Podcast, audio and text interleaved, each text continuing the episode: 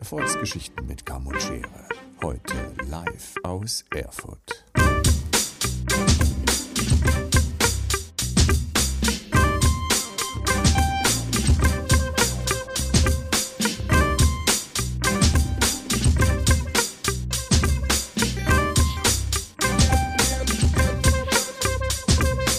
Einen wunderschönen guten Morgen Erfurt. Ihr dürft ausrasten, wir sind da. Wunderbar. Sehr schön. Äh, ich freue mich immer riesig, der Erste sein zu dürfen auf solchen Veranstaltungen, weil ähm, dann sind noch nicht so viele da und ich muss mich noch nicht so ganz in meine Nervosität reindenken. ähm, die meisten fragen sich wahrscheinlich, warum mache ich Podcast? Podcast mache ich aus dem einfachen Grund, ich bin Netzwerker und ich äh, liebe es, Geschichten von Menschen zu erfahren. Ich möchte gern an den Geschichten der jeweiligen Person wachsen und lernen. Und ich habe mir einfach für heute, für Erfurt überlegt, ich möchte gern das Thema Unternehmerfrauen ein bisschen in den Vordergrund stellen. Wir haben in der Branche über 90 Prozent Unternehmerinnen und äh, ein Bruchteil an Unternehmern. Unternehmer sind die, die im Fokus stehen. Und ich will gerne die Woman-Power ein bisschen die, nach vorne bringen. Ähm, fünf verschiedene Unternehmerinnen und Unternehmer, eine junge Dame, die gerade ausgelernt hat. Ich würde auch mit ihr direkt anfangen, einfach im Gespräch zu sein. Ähm, jeder stellt sich kurz vor. Ich werde sie ganz kurz ein bisschen interviewen und ihr dürft einfach mal zu den Learnings und den Höhen und Tiefen, die sich so in so einem Unternehmerleben darbieten, mal laut. Habt ihr Lust? Sehr schön, freue ich mich. Pia, magst du dich ganz kurz vorstellen? Sehr gerne. Ich bin Pia, ich bin 20 Jahre alt und ich bin seit August ausgelernt. Ähm, genau. Wo kommst du her? Ja, aus dem schönen Schwarzwald. Schwurbelindle. Genau. Juliane, magst du dich ganz kurz? Genau, mein Name ist Juliane Sach und ich komme aus Dresden. Ähm, bin da Inhaberin von der Villa Baumgarten. Seit 2012 gibt's mein, gibt, gibt es mein Geschäft. Genau. Kathrin? Ja, hallo, ich bin Katrin. Ich komme aus Schwerin, habe äh, mit, meinem Sal äh, mit meinem Mann zusammen den Salon Medcard und ja, haben ein Friseurgeschäft in Schwerin spezialisiert auf Haarverlängerung, Haarverdichtung. Da kommen wir gleich mal ein bisschen tiefer rein. Madeleine, magst du kurz was zu dir sagen? Ja, hallo, ich bin Madeleine und habe in Dresden meinen Salon, also Intercoiffeur Madeleine Benerski und bin jetzt seit 24 Jahren im Geschäft. Halleluja, eine ganz schön lange Zeit. Wow. Hatti. Mein Name ist Hatti Genisam, ich komme aus Frankfurt, habe zwei Unternehmen in Frankfurt und mein Alter überspringe ich jetzt und und äh, ja, ich bin seit 30 Jahren selbstständig. Ja. Mit 29 Mit, Jahren. im, schon 30 im Sandkasten angefangen. Ich liebe es einfach. Wunderbar.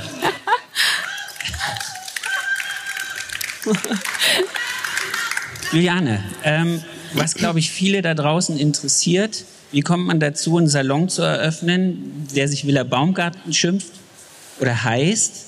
Auf wie viel 100 Quadratmeter seid ihr?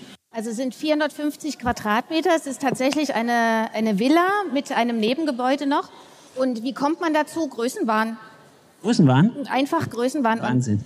Also um ehrlich zu sein, mir hat das Alt, ich wollte unbedingt in einen Altbau und mir war es immer wichtig, dass ich einen Garten habe, dass ich sozusagen, wenn ich mit meinen Gästen rausschaue, dass ich äh, was Grünes sehe und dass ich Tageslicht habe und dass es sozusagen die Nerven und die äh, Sinne beruhigt. Und das ist mir mit der Villa Baumgarten, es war einfach da. Und dann ist es immer größer geworden, weil ich dann dachte, auch so ein eigener Herrenbereich wäre schön und Kolorraum und Personalräume bräuchte es und Schulungsräume wären ja auch ganz wundervoll. Und so wurde das irgendwie aus einem Raum, wurden es drei, vier und dann auch noch die zweite Etage, wo sich jetzt die Akademie befindet.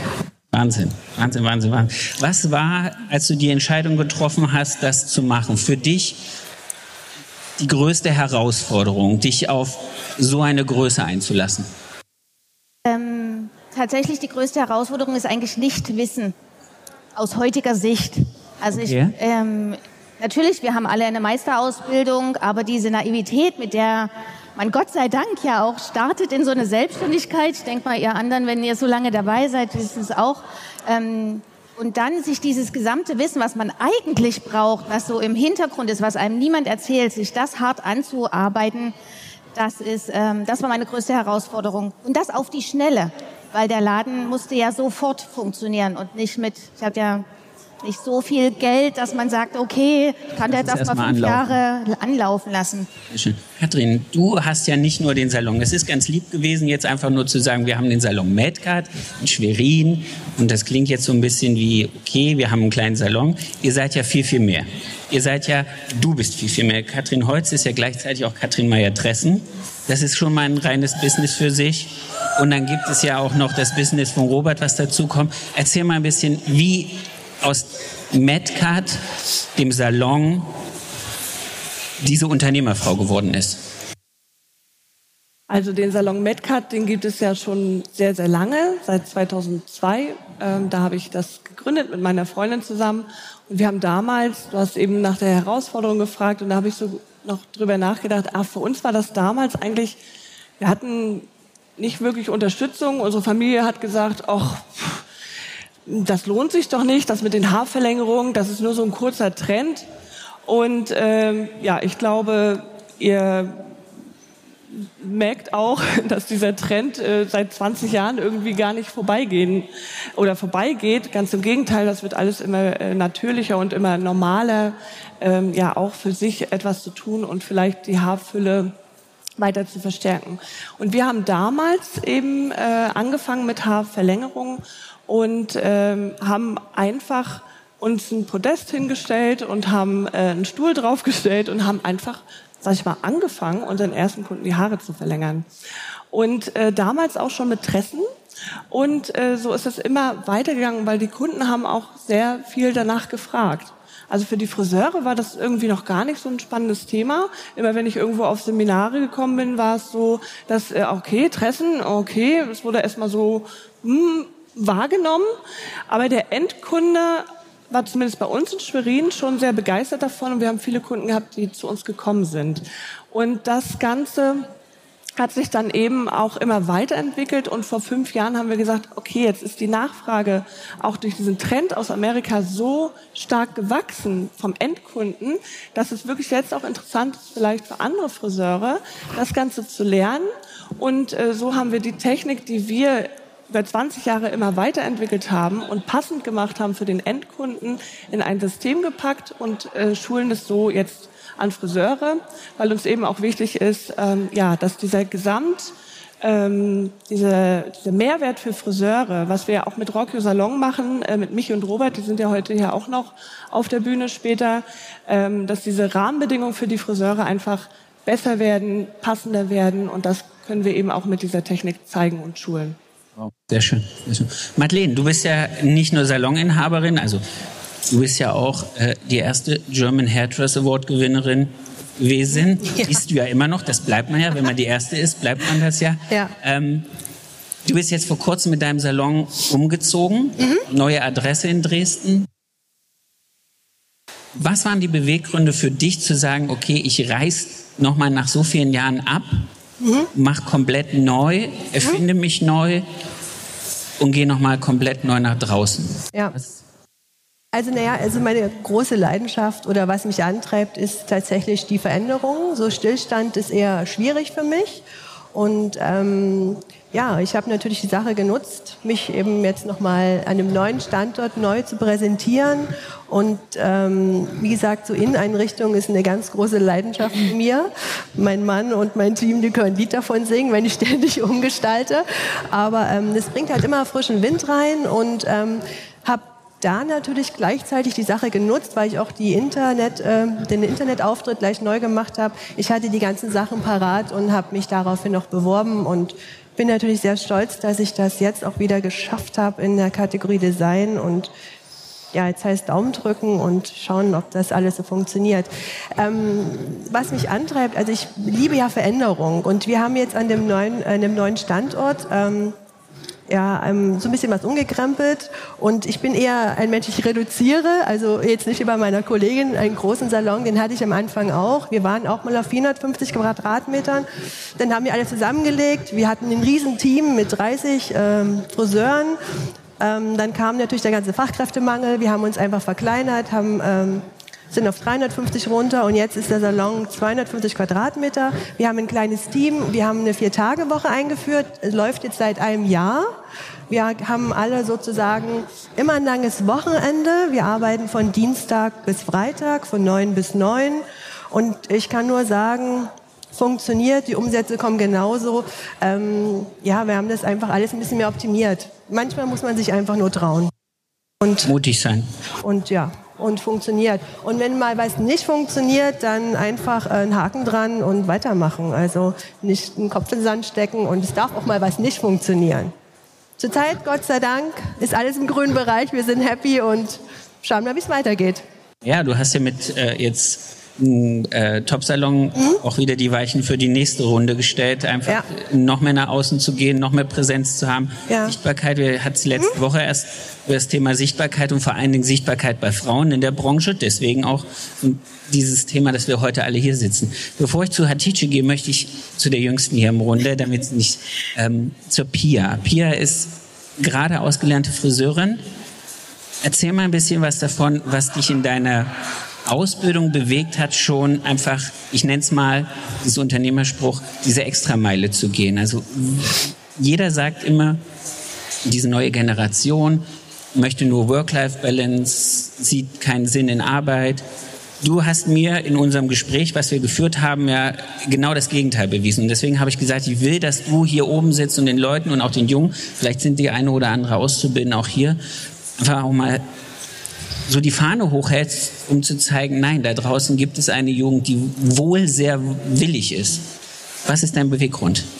Ähm, also ich wusste immer, dass ich in meiner Ausbildung viel erreichen will und viel machen möchte. Und mein Job schon immer sehr viel Spaß bereitet und Freude bereitet. Und ich wusste auch schon immer, dass ich Friseurin werden will. Und ich liebe das, Haare zu machen und zu stylen. Und ich wollte immer viel rüberbringen und machen. Und habe nicht immer das bekommen in der Ausbildung, was ich wollte. Also ich wollte immer ganz, ganz viel und es wurde einem nicht so richtig gegeben. Und ich glaube, dass oft gesagt wird, ja, die Generation möchte nicht lernen, die möchte nicht lernen und der Fachkräftemangel fehlt. Und ja, aber das fängt ja schon an in der Ausbildung. Also ich finde, dass man, wenn man schon richtig ausbildet und in der Ausbildung schon für den Azubi da ist, bei der Seite da ist, in den vielen Dingen fordert, dass man den in der Zukunft auch voll was mitgeben kann. Und der Grundstein der Karriere liegt in der Ausbildung. Und ja, ich denke, dass viele wollen. Ich habe sehr viel mitbekommen in meiner Klasse und von vielen, die ich kenne, dass die alle willig sind. Also ich kenne niemanden, der keine Lust hatte auf die Ausbildung und dass da aber oft einfach so, ja, der, der Biss auch hinter den Ausbildungsbetrieben. Was wäre für dich, also du hast dir ja dein deine Wunschausbildung sozusagen dann selbst zusammengestellt, indem du losgegangen bist und gesagt hast, okay, äh, liebe Ausbilderin, ich möchte bitte, dass du äh, guckst, dass wir mehr Übungsabende haben, dass wir mehr äh, Zeit an Modellen haben, dass wir mehr mit einwirken können. Was wäre für dich heute aus der Sicht einer jungen Gesellin ein optimal vorbereiteter Salon, in dem man gut ausgebildet wird? Also ich finde zum Beispiel, ich finde es super, wenn man den Azubi, den Assistenten direkt von Anfang an einbindet, wenn man dem was zutraut und dem auch ähm, viel schon mal zeigt, dass der einfach auch schon viel im Salon machen kann, dass man den schnell einspannen kann. Weil ich meine, das ist für beide Seiten super. Das ist super für die unternehmerische Seite, wenn man den äh, Auszubildenden direkt mit reinnehmen kann und dem direkt auch was anvertrauen kann. Aber es ist auch super für die Azubis, weil jeder von uns möchte direkt was machen. Man möchte nicht daneben stehen und man möchte einfach ja, direkt was machen und äh, direkt die Leute verschönern. Und ich denke, wenn man direkt ähm, dem Azubi Sicherheit gibt und Freiheit gibt, kann man da einfach viel machen. Also ich finde es, ja.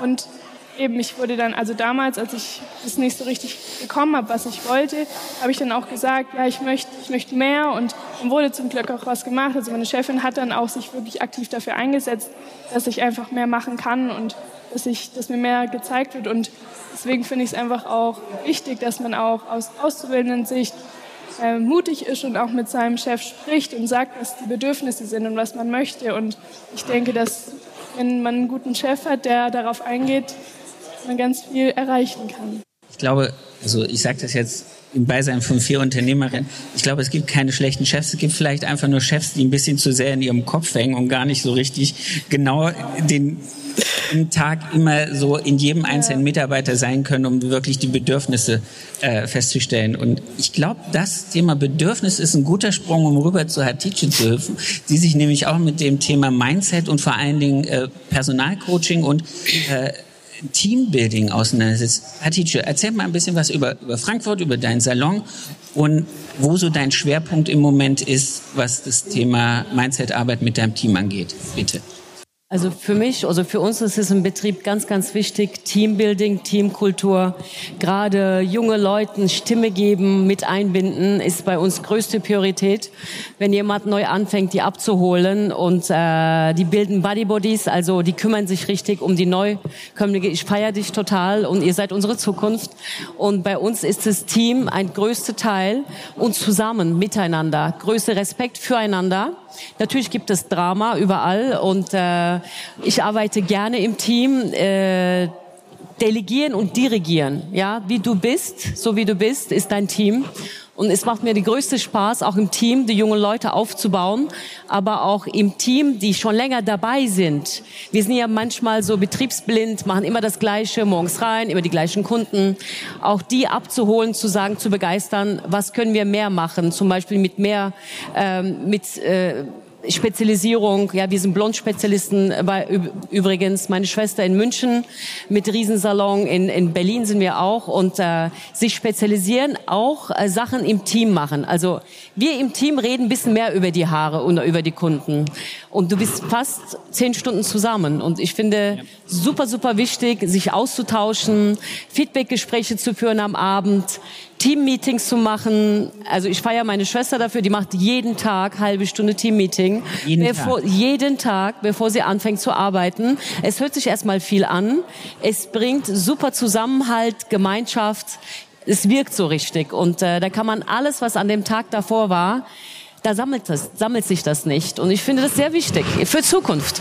Das bringt mich gerade zu einer Frage. Wenn du sagst, da sammelt sich nichts. Ich weiß nicht, wie, wie ihr das in euren Teams handhabt, aber ähm, so diese, nennen wir es mal Daily Scrabble oder nennen wir es Hubble oder äh, was weiß ich, Morning Briefing, was auch immer. Ähm, ist es wirklich so, dass das Stress aus dem Team rausnimmt? Absolut, absolut nimmt das raus. Also für mich kann ich sprechen. Lebt ihr sowas auch, Madeleine? Ja, also wir disziplinieren uns, es öfters zu machen.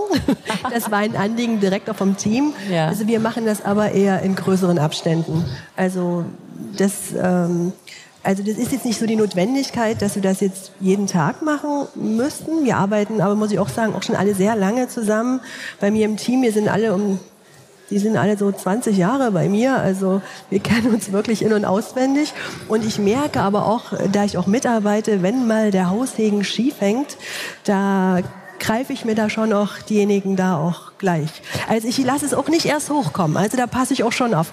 Aber wir machen das immer so, dass wir alle drei Monate da das Teammeeting machen und da alles reinpacken, was wichtig ist. Weil äh, uns, muss ich auch sagen, durch die Vier-Tage-Woche, wir haben alle super langes Wochenende. Das ist uns auch wirklich mittlerweile heilig. Und wenn wir so ein Teammeeting machen, machen wir das montags. Und okay. Da ist natürlich Arbeitszeit, aber weißt du, da sind die Gesichter dann auch schon lang, wenn wir das jetzt immer machen müssten. Also wir gucken da ganz genau, genauso auch mit den ganzen, ich glaube, jetzt ist das Ding ja weg, mit den Trainings, dass wir da auch wirklich eher da ähm, uns die Sachen aussuchen. Wie gesagt, ne? Hatice hat es eben gesagt, ihre Schwester macht es jeden Tag. Habt ihr, Kathrin, habt ihr so ein, so ein Ritual des regelmäßig Redens? Weil du hast ja auch eine Weiterbildung zu systemischem Coaching und zu wir könnten jetzt ganz viele Sachen aufzählen. Ganz viele Sachen, genau. Und ich habe auch gerade da, was Thema Meeting angeht, wirklich ganz viel ausprobiert, weil ich auch eine Phase hatte, wo das überhaupt nicht cool war bei uns und wo ich schon, wenn ich in den Salon gekommen bin, gedacht habe, oh, ne, irgendwie äh, liegt hier was in der Luft. Und dann haben wir ganz viele Meetings gemacht Und dann haben wir, ähm, hatte das für mich nicht diesen gewünschten Effekt. Und dann hat mir der Heiko Schneider, der hier vorne auch sitzt, an den musste ich nämlich gleich denken, Hallo. den Tipp gegeben, äh, äh, Stand-ups-Meetings zu machen. Also jeden Tag wirklich zehn Minuten, Viertelstunde, einmal kurz und knackig über den Tag zu sprechen. Und das fand ich sehr angenehm für alle, also für mich und auch für unser Team. Und ähm, ich muss zugeben, äh, das ist auch etwas, was immer wieder so ein bisschen angeleitet werden darf. Also das lief super und dann lief es mal wieder, na ja, ein bisschen kürzer und jetzt haben wir wieder äh, geschaut, okay, wie können wir diese Meetings wieder anders gestalten, dass es noch effektiver für uns ist. Also es ist auch etwas, finde ich, was ich immer wieder nochmal neu finden darf und wo auch die Reflexion sein darf, was braucht das Team jetzt gerade? Es ist, glaube ich, heutzutage sowieso sehr wichtig, dass äh, der Unternehmer äh, immer wieder schaut, ja, was braucht eigentlich das Unternehmen im Moment? Weil es äh, ist viel schnell, schnelllebiger geworden. Also jedenfalls meine Erfahrung. Ich glaube auch, dass das gar nicht mal so sehr nur auf das Thema Team, Teamzufriedenheit, Teamharmonie abzuspielen hat, so ein Morning Briefing, sondern auch einfach jetzt mal unternehmerisch gedacht, zu sagen, okay, was haben wir eigentlich für, wie sieht der Tagesablauf aus? Kann irgendjemand mit irgendwas assistieren, zuhelfen? Kann man jemandem irgendwas abnehmen? Ist vielleicht wieder eine Stylistin, ein Stylist, der sich wieder komplett zugeballert hat, darauf auf seinen Mittag verzichtet und irgendjemand hat vielleicht ein bisschen Zeit, ihm zu unterstützen. Ich finde auch, dass das ja schon in der Erwartung wie so ein Tag abläuft, für jeden dann auch Stress rausnimmt und damit dann auch, und ich glaube, das ist das, was Hatice dadurch macht, dass sie es jeden Tag macht, einfach auch so ein bisschen Druck rausnimmt, dass nicht irgendeiner am Ende der Woche sagt, ich bin der, der die ganze Zeit hier am Ackern ist und wir blöde und da hinten chillen drei Leute, sondern dass man sich das dann auch gleichzeitig so ein bisschen gegenseitig zuspielen kann. Habt ihr sowas, Juliane? Ja, bei uns ist es tatsächlich so, wir haben einmal in der Woche ein großes Meeting und ich habe äh, irgendwann festgestellt, dass ich keine Lust mehr darauf hatte, der alleine äh, Unterhalter zu sein und der Entertainer in diesen Meetings. Also nicht als Gespräch, sondern eher so als Vortrag. Genau. Okay. Und dann äh, haben wir eingeführt, dass wir sozusagen Unterteams gebildet haben. Also es gibt das Team Ausbildung und das Team Social Media und das Team Daily Coach. Also das heißt, das sind die die sich eben im, im Alltag so beschäftigen, also sowas wie machen wie Bestellung machen oder solche Sachen. Und die vernetzen sich unter der Woche miteinander. Das kriege ich ganz oft gar nicht mit oder ich sehe die nur in, im Raum sitzen. Und dann ist es so, dass dann einmal in der Woche, wenn wir das große Meeting haben, erzählt dann immer derjenige aus diesem einzelnen Bereich, was die Woche anliegt, wo er Hilfe braucht oder äh, was einfach passiert ist. Und dadurch ist es im Teammeeting ein Miteinander und ich quasi moderiere das nur, nur noch. Klappt mal mehr, mal weniger. Aber. Hier, habt, habt ihr sowas gehabt? Gibt es sowas bei euch im Salon? Ähm, also in dem Salon, in dem ich aus, äh, Ausbildung gemacht habe, gab es es nicht. Und in dem Salon, wo ich jetzt arbeite, bei der Niki von Hauer Kunst, ähm, haben wir die Niki? Das ist ja die Niki, die war auch schon Gast hier im Podcast. Ähm, da haben wir das. Da haben wir alle drei Wochen ein kleineres Meeting und ich glaube, alle zwei Monate haben wir ein großes Meeting und dann gibt es immer noch ein Jahresmeeting, wo wirklich dann auch über den Tag geht und wo wirklich alles besprochen wird. Und ich finde es super. Also, und Morning Briefing haben wir auch. Also ganz viel für Mindset und dass Fragen geklärt werden und ja. Was, das, was, was dem Ganzen so ein bisschen hier als roter, grüner Teppich unterliegt, was mir gerade auffällt, ist, wir sind von, wir sitzen jetzt hier zu, zu sechs sitzen wir hier, oder? Bin ich zu blöd zum Zählen? Äh, genau. äh, hier sind mindestens fünf Leute, die sich mit Mindset arbeiten, mit Persönlichkeitsentwicklung auseinandersetzen auf verschiedensten Ebenen, in verschiedensten Intensitäten, um das Ganze, wie sie selber mit sich selber klarkommen, in ihr Team zu holen und damit bessere Unternehmer zu sein. Das ist interessant, weil es ist jetzt nicht von Anfang an so ausgelobt gewesen, dass ich gesagt habe, ich suche mir einfach Leute, die sich mit Mindset-Arbeit ausnehmen. Aber es ist und es wird wahrscheinlich, oder nein, es ist mit Sicherheit der Schlüssel, äh, erfolgreich Unternehmen zu führen, wenn man sich mit sich selber und vor allen Dingen mit dem Team mehr beschäftigt. Das finde ich, es ist jetzt mir gerade so in diesem Gespräch klar geworden, dass wir eigentlich alle so, so diesen Faden noch zusammen gesponnen haben. Sehr schön.